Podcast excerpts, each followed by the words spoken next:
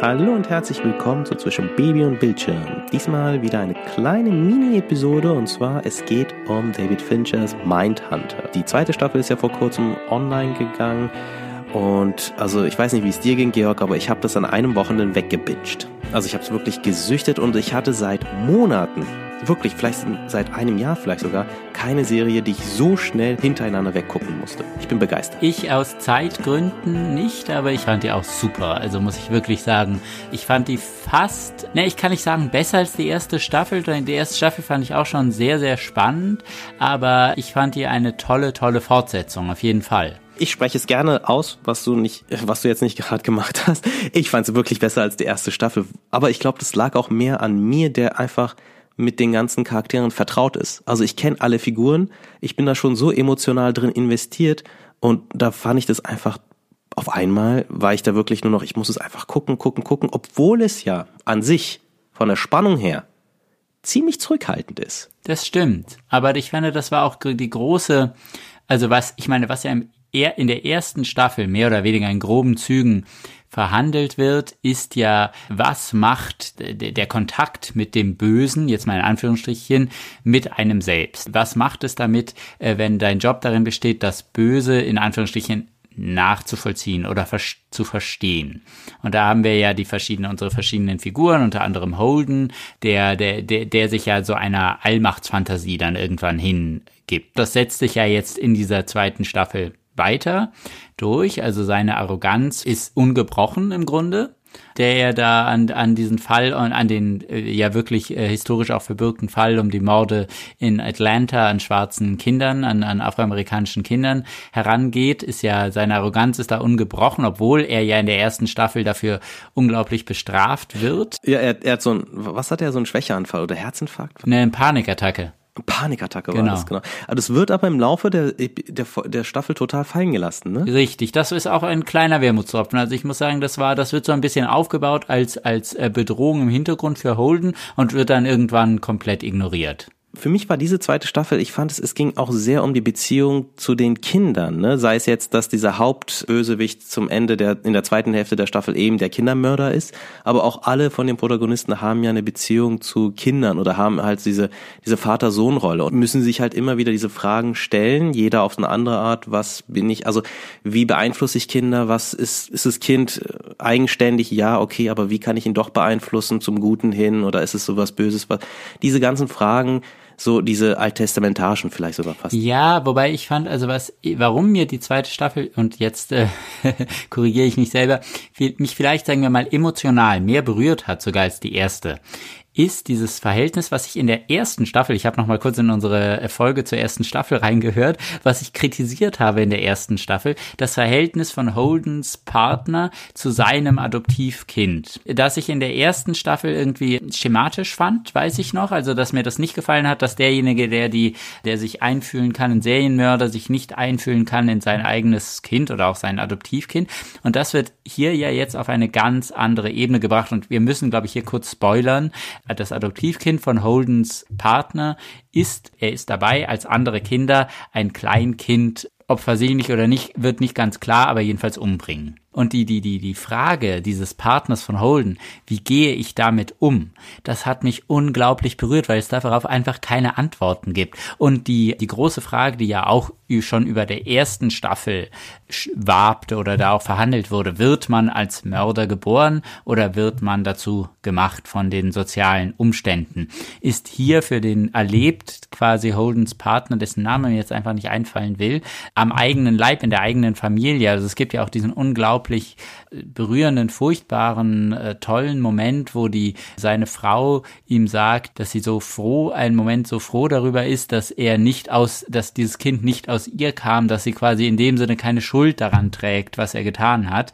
Aber natürlich äh, trägt man als äh, Elternteil, und das sind ja seine Eltern, ob es jetzt biologisch ist oder nicht, trotzdem eine Schuld an der Tat deines Kindes. Und dann vor allem in der letzten Folge gibt es auch so, da sitzen, eben, mir fällt der Name jetzt auch nicht ein, der Partner von Holden und sein Adoptivsohn, die sitzen eben da in einem Café und er, das ist ein Minispoiler, er sagt ihm auch, dass er so verdammt Angst hat und nicht weiß, was er tun kann oder ob er vielleicht und er, ob der Sohn vielleicht was weiß. Und es war so zum ersten Mal hat er wirklich eine Connection, eine richtige Beziehung zu dem Sohn. So. Ja, wobei der Sohn ja darauf nicht wirklich reagiert. Aber er schweigt und schaut ihn an. Also so das, diese diese Verzweiflung, weil sonst ist ja er der Vater, die klassische Vaterfigur, der immer die immer alles weiß und dann immer alles durchsetzt und so. Und hier zum ersten Mal ist er so genauso auf derselben Ebene wie sein Sohn, der auch irgendwie jetzt keine Ahnung hat, was jetzt genau so die Sache sein soll. Eine Sache ist mir noch eingefallen.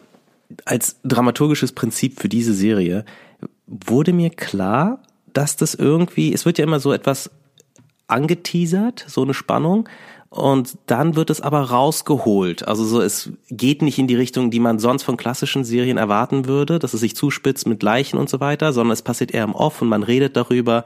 Und unsere Hauptakteure, die und ihr Leben ist in der Regel an sich schon ein bisschen aus dieser ganzen Geschichte rausgenommen. Also sie sind eigentlich nur die, die dazuhören und darauf reagieren.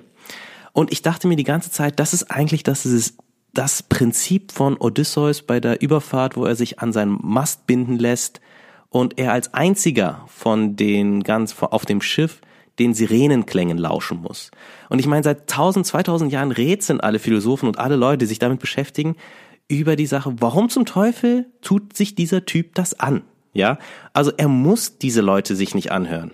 Er kann genauso wie sein ganzes Schiffscrew sich auch die, die Ohren mit irgendwas so zu, zuhalten oder zustopfen und muss sich dem nicht aussetzen. Aber er will sich dem aussetzen. Und da finden Philosophen immer wieder lustige Antworten darauf. Und ich finde, diese Serie ist auch irgendwie ein bisschen das. Also wo man wirklich so fährt und dann setzt man sich diesen Leuten aus, um daraus etwas jetzt zu gewinnen. Ja, genau, aber das ist ja, glaube ich, würde ich sagen, der Unterschied, beziehungsweise die, die Weiterführung. Also weil Odysseus gilt ja zum Beispiel auch in der, glaube ich, soweit ich das weiß, super gefährliches Halbwissen gerade, aber in der christlichen Mythologie als, als großer Sünder, denn er, Odysseus verschreibt sich ja dem Erkenntnisgewinn und nicht dem Glauben. Also weil das ist ja, er will ja den Sirenen lauschen, ohne zu sterben. Also er will das Wissen, dass die Sirenen ihm mitteilen. Also die, diese, diese Tollkühnheit, ne? Die Tollkühnheit eines Menschen, so, so wie, wie Prometheus. Genau, so, aber so, Hybris, also die, die Hybris quasi. Ja. Also eigentlich sollen wir ja glauben und nicht wissen. Das ist ja besser. Also wir sollen ja an Gott, weil Gott kann man ja nicht begreifen, man kann ihn ja nicht wissen, man kann ihn ja glauben. Also die Auslegung von der katholischen Kirche genau. Okay. Ähm, obwohl das wahrscheinlich auch nicht mehr zeitgemäß ist. Aber ich glaube, also wenn ich mich ganz recht erinnere, kommt Odysseus auch bei Dante vor im Höllenkreis, aber vielleicht da bin ich mir nicht ganz. Wird er da auch gerade verbrannt? Genau, weil, weil er eben einfach das Wissen wollte, anstatt, anstatt das zu glauben. Und, und was ich hier an der Staffel auch sehr, sehr toll fand, ist, dass hier mal auch gnadenlos die Langeweile und die Anstrengung von echter Polizeiarbeit gezeigt wird, nämlich wie die da diese Brücke observieren über Tage, Tage, Wochen hinweg und man sitzt ja wirklich lange genug in diesen Autos und man kriegt ein Gefühl dafür, wie anstrengend es sein muss, in so einem Auto zu sitzen, Nacht für Nacht irgendwie. Das finde ich, äh, fand ich ja auch sehr, sehr gut, weil das wird in der ersten Staffel ziemlich ausgeblendet, so die eigentliche Polizeiarbeit. Wie fandest du, fandest du diese Folgenstruktur narrativ? Ich fand sie ziemlich lose gehalten oder ist mir da irgendwas nicht aufgefallen? Also ich hatte den Eindruck, dass jede Folge auch was anderes sein kann von der Perspektivierung, von, oder sei es von, von dem, auch von dem Erzählton, von der Haltung, so dass man auch andere, natürlich immer wieder andere Figuren begleitet, aber sich, also ich wurde immer wieder überrascht und ich hatte nicht den Eindruck, dass sie sagen so, okay, ich muss jetzt eine Folge machen und dann habe ich hier und hier das Problem und dann muss ich da und da setzen, sondern es war einfach nur so, ja, hier können wir rausgehen aus dieser Folge, dann fangen wir die Folge so an und dann gehen wir in die Richtung ein bisschen und dann geht's wieder zurück.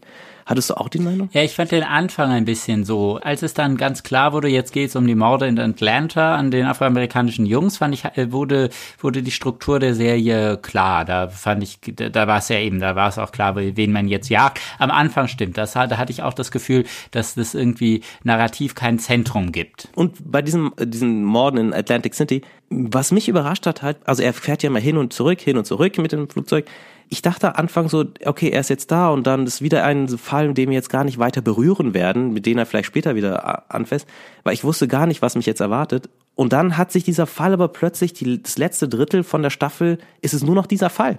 Also das hat mich dann auch wieder überrascht. Also so, so wie die es da aufgebaut haben, dass es sich so einfach ohne, einfach reindrängt in die Storyline, ohne dass es jetzt so aufgebauscht wird. Das fand ich irgendwie, ich, also ich finde es faszinierend. Nee, nee, ich fand es auch super. Also auch wirklich mal was anderes. Ja gut, das war unser Tipp. Genau. Mein Tante erste Staffel muss man gucken und die zweite muss man auch danach einfach gucken. Das ist einfach, es gehört sich jetzt so. Vielen Dank fürs Zuhören. Wir hören uns schon bald wieder. Ciao.